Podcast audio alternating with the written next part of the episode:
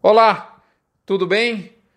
Canal de estabilidade com leve viés positivo. Esse é o título do nosso mini front que nós tratamos aqui, como você sabe, do curto prazo da arroba nesse nosso dia 9 de julho, terminando a primeira semana cheia, vamos assim, por assim se dizer, do nosso mês de julho de 2021. E eu trago essas informações Nunca é demais lembrar no oferecimento especial de MSD, Saúde e Reprodução Animal, Vemax, aditivo à base de virgem amicina da Fibro, Nutron Cargil, fazendo história na nutrição da pecuária de corte e leite do Brasil, UPL Pronutiva, unindo controle mais biosoluções para que você tenha uma saúde vegetal plena, Cicobi Cred Goiás, aonde a língua do boi gordo é falada no mercado financeiro, Boitel da Agropecuária Grande Lago, confiança na engorda confinada, Alflex Identificação Animal, o resto é brinco, Asbran, a nossa associação que reúne 80% da indústria de suplementação do Brasil, e finalmente Gerente de Pasto, que une consultoria, um método e um software para que você consiga construir gestão global de pastagens na sua fazenda. Moçada, em nome das nossas empresas parceiras, eu relato para você o que eu vi de importante nessa semana que nós estamos encerrando. Uma semana agitada no meio político e, consequentemente, econômico também. À medida que a temperatura política aumenta em Brasília, o dólar envereda pelo mesmo trieiro. É sempre assim, isso você sabe. Dessa sorte, o câmbio foi um grande destaque por voltar a operar no 5,20 alto, chegou a beliscar os 5,30 no, no dólar futuro. Quem diria que voltaria nesses níveis de maneira tão intensa e rápida? Hã? Cadê aqueles arautos, arautos do do, do, do Holocausto, né? que diziam que o dólar era 4,50, 4,20, que não tinha parada para baixo, que a moeda americana está esticada, e está mesmo, mas não vai ser fácil deixar esse dólar para baixo num cenário político antecipado de 2022 para 2021. Há alguma dúvida que a gente já está vivendo as eleições de 2022? Né?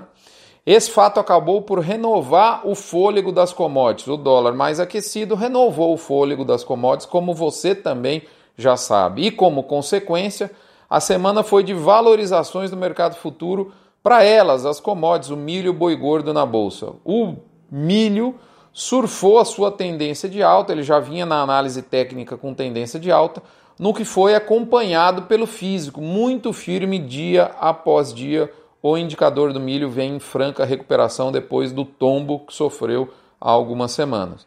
Já no caso do boi, eu diria que na bolsa ele também foi com a corda, subiu muito rapidamente, inclusive com pouco volume, o que é uma preocupação né, para quem está operando nesse mercado, tendo chegado né, perto da resistência dos 330 por arroba. Ele não, não chegou a encostar nos 330, chegou perto, respeitou né, e acabou terminando a semana ajustando nos 324,65, abaixo dos 328, onde ele chegou mais ou menos de máxima.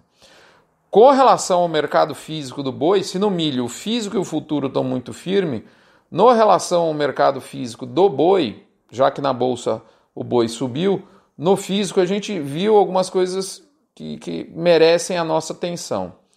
É, a gente viu alterações nas escalas das indústrias de maneira irregular em nível Brasil. Há estados em que o agendamento de bois aumentou, exemplo, São Paulo, Goiás, Mato Grosso, enquanto sinalizou queda da oferta em outros, como por exemplo Minas Gerais e Tocantins. Se a movimentação de escala é irregular, né, porque uns aumentam, outros diminuem, por outro lado, o que é homogêneo, o que é comum né, nas praças, nas mais diferentes praças aí, né, do nosso Brasil, é o fato de não haver uma pressão contundente na arroba, até mesmo onde as escalas estão maiores. Eu diria mais, além de não haver tentativa de recuo de maneira abrangente, contundente, nós conseguimos detectar preços máximos que não víamos nos últimos 10 a 15 dias. O que a gente imagina é que o dólar mais forte em relação ao real seja a explicação por disso, né, da gente ter de novo máximas aí de 310 em Goiás, até mais do que isso, né? E a gente viu em Goiás 325 em São Paulo. A explicação, na minha visão, é o fato desse dólar nos 3,20 alto melhorar a margem do abate para exportação. Além disso, a expectativa futura de quem compra boi não é de desfrutar de um cenário confortável do ponto de vista de originação de gado mais à frente. Então o sujeito sabe que não vai ter vida fácil na compra do bovino. Né? Então, assim, o raciocínio claro é cartesiano: para que bater no boi agora? né, no físico. É melhor se garantir quando a, quando a, a matéria-prima e colocar a carne para dentro, evitando deixar dinheiro na mesa. Então acho que esse, esse raciocínio faz muito sentido. Né? E aliado ao dólar tendo voltado, é, eu acredito que isso seja o motivo da gente não ver pressão e mais do que isso, consolidando aqui. A gente ainda viu máximas, não novas, porque elas já existiram, mas que tinham deixado de existir e voltaram a aparecer. Né? Eu citei dois casos aqui, um Goiás e outro em São Paulo. O que parece, para a gente finalizar, é que o canal de estabilidade que nós anunciamos aqui na semana passada, por exemplo, mais é, uma vez se mantém, ele, ele perdura, ele permanece, mas apareceu um leve viés positivo de preço para cima. É isso, moçada. Espero ter ajudado. É... O nosso desafio aqui é muito grande porque falar do médio e longo prazo é sempre muito mais confortável, muito mais fácil, né? Mas o nosso objetivo aqui é atender o curto prazo, a ânsia do produtor, né? Que tem aí bois para vender no curto prazo. E isso é uma, é uma, é uma situação que, a não, a não ser que você tenha um, feito um termo de preço fixo é, fora né, essa, essa, essa situação, todo mundo que tem boi para vender ansia por saber a movimentação de curto prazo. E é isso que a gente se atreve aqui. Beleza, moçada? Um abraço.